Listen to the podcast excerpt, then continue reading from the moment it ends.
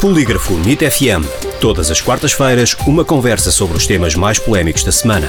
O Polígrafo vem à NIT FM para fazer o fact-checking das notícias que foram publicadas nas redes sociais, blogs e declarações de figuras públicas. Em direto à quarta-feira e para ouvir em podcast em nitfm.pt.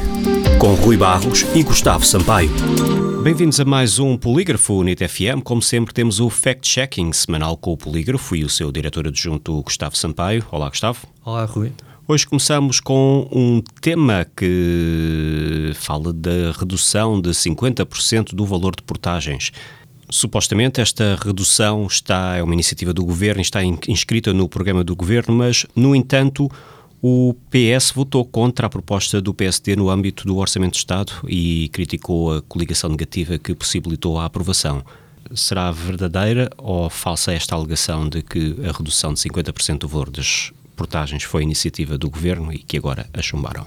Esta denúncia surgiu no Twitter através de um deputado do PSD eleito pelo Algarve, Cristóvão Norte. Uh,